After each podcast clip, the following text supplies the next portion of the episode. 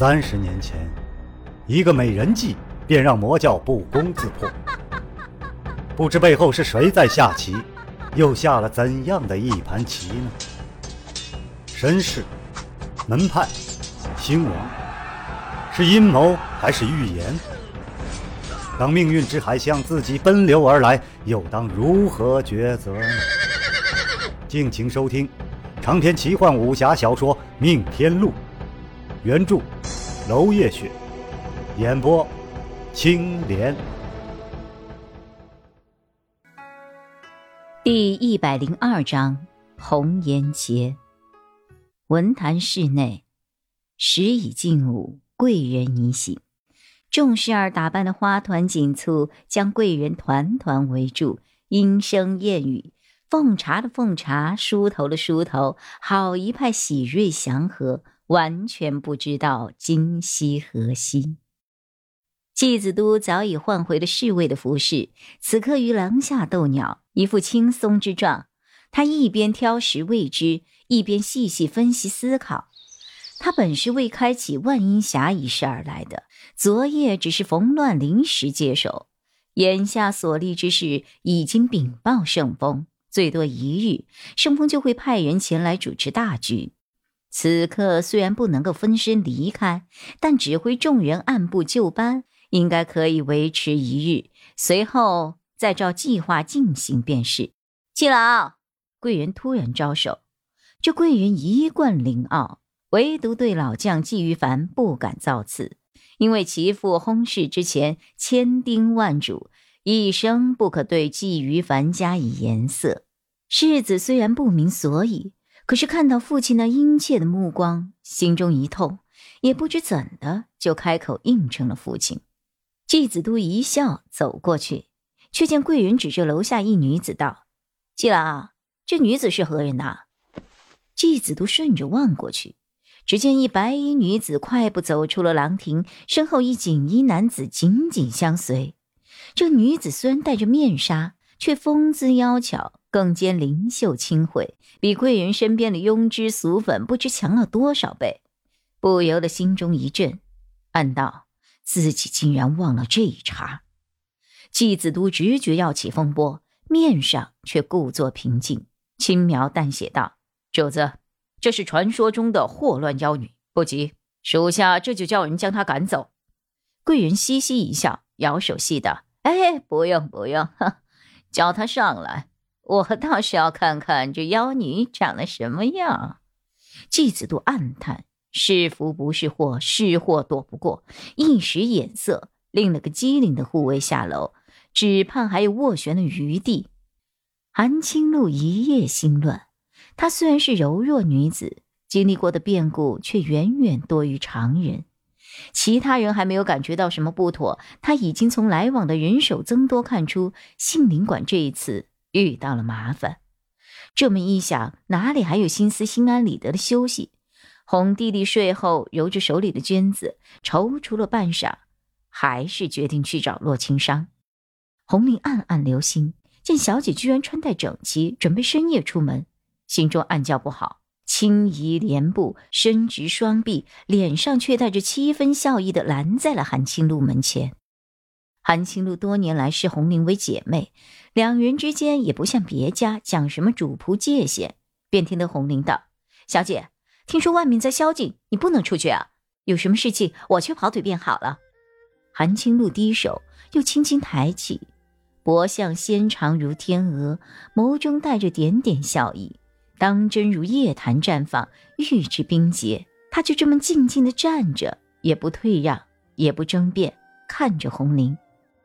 红玲一阵虚，没来由的露了怯，自己先乱了脚步。她取过眉笔脂粉，小姐，既然你一心想见那个人，那至少别给他添乱吧。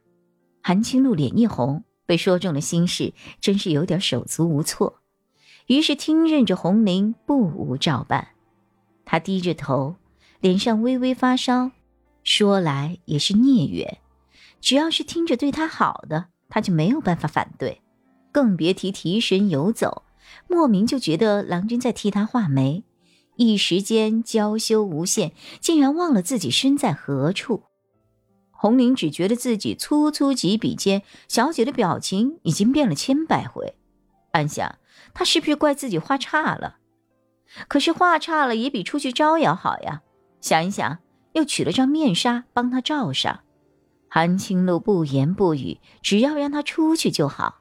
他乖乖的任红玲摆布，听她的嘱咐，眼眸中充满了期待和温柔。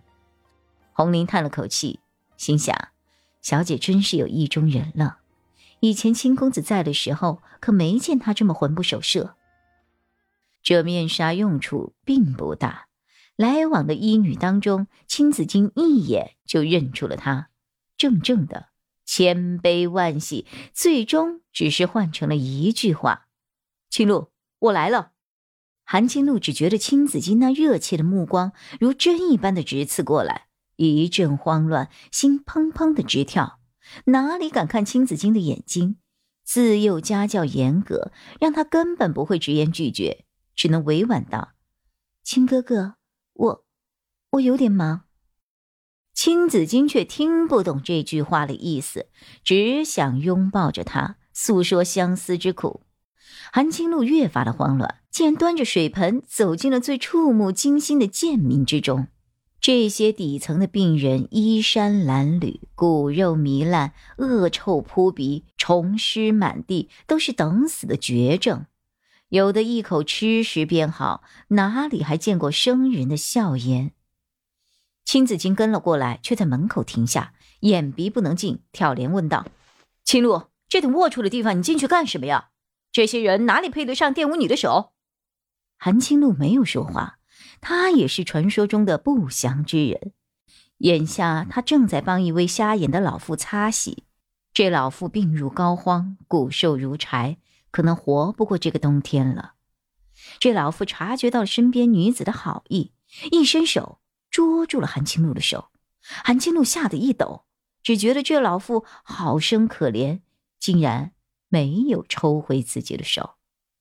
那老妇只剩了一颗黄牙。张口就如一个黑洞，他抖抖嗦嗦地摸着韩青露的指节，突然叹道：“好女儿啊，可惜命不好啊！”韩青露娇躯一抖，泪水控制不住地落下。这句话，他自幼就听母亲叹息过无数次，刻骨铭心。老妇一面叹息，一面伸出枯黑的手指，顺着韩青露的肩膀往上摸骨，一边摸一边摇头。这老妇瘫痪数日，身下全是屎尿，手上也有不少。韩青露一脸泪流，却不忍也不能避开。老妇颤抖的手终于摸到了韩青露的脸颊。她细细摸索，却依然叹息。虽然双目已盲，却仍然剔出了血泪一般。韩青露泪水默默的流着，心痛的早已麻木。那老妇不死心，用尽了最后一点力气，来回捏了捏韩青露的下巴。突然，他面露惊喜：“有救啊！”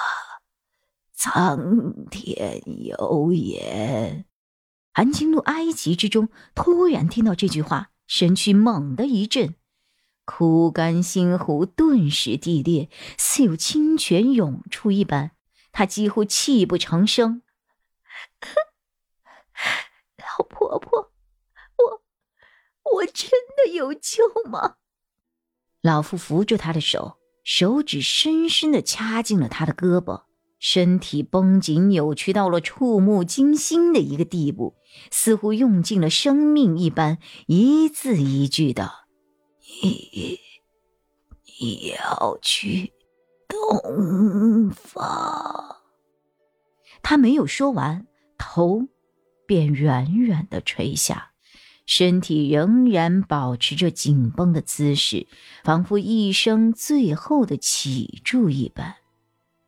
韩青露跪了下来，放声大哭。